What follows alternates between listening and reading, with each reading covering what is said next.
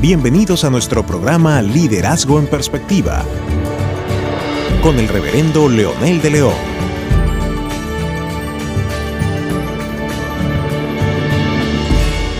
Y continuando con nuestro tema de valores bíblicos del auténtico liderazgo servidor, Pablo también le recomienda a Timoteo que no sea avaricioso.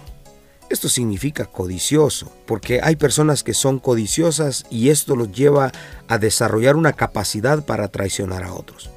Conozco muchas personas, inclusive personas llamándose líderes, que quieren sacar partida de todo, que quieren sacar ganancia de todo.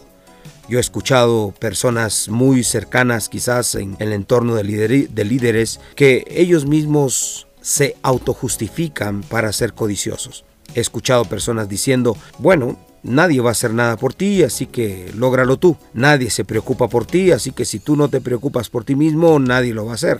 Y realmente dentro del contexto del servicio al Señor, dentro del contexto de un liderazgo servidor, ese pensamiento nos lleva a ser avariciosos. Ese pensamiento nos lleva, es más, no solamente a codiciar lo ajeno, pero también a tener ganancias deshonestas.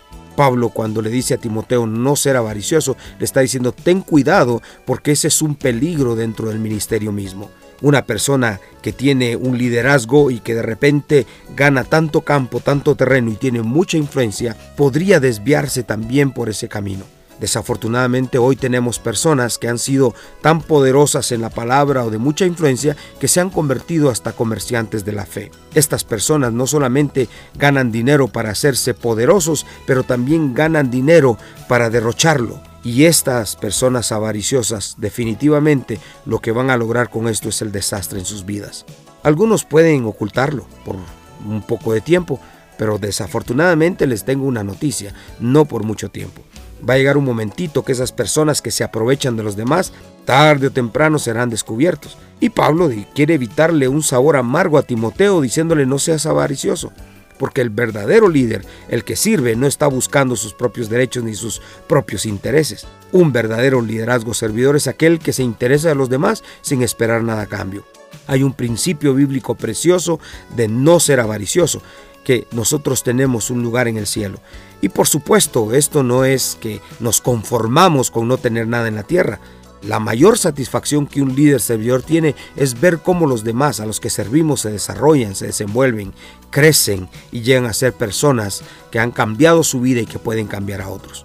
Dios nos llamó a eso, nos llamó a servir sin ningún interés. Pero también hay otro principio muy importante. Pablo le dice a Timoteo, si alguien desea ser una persona líder de influencia, necesita gobernar bien su casa. Ah, qué valor más importante. Esto no solamente tiene que ver con eh, guiar a sus hijos a que sean universitarios o guiar a sus hijos a que sean personas de bien. Gobernar bien su casa es ser una persona cabal, una persona ecuánime, una persona íntegra, una persona que respeta su esposo o su esposa, una persona que respeta a sus hijos, una persona que tiene valores, una persona que tiene una linda relación con su familia. Hay personas que se justifican diciendo, es que yo no le di tiempo a mi esposa o a mis hijos porque trabajaba mucho para darles de comer. Y yo quiero decirles algo, yo también fui hijo, y también he sido padre. Pero ahora como líder yo veo la importancia de que nuestros hijos puedan testificar que nosotros sus padres hemos sido responsables. ¿Por qué razón? Porque donde empieza la influencia, donde empieza realmente nuestro liderazgo, es en la casa. No fuera, porque afuera nadie lo conoce. Pero creo que su esposa o su esposo, si usted es líder o varón o lideresa, mujer, pues usted mejor que nadie sabe su relación con su cónyuge.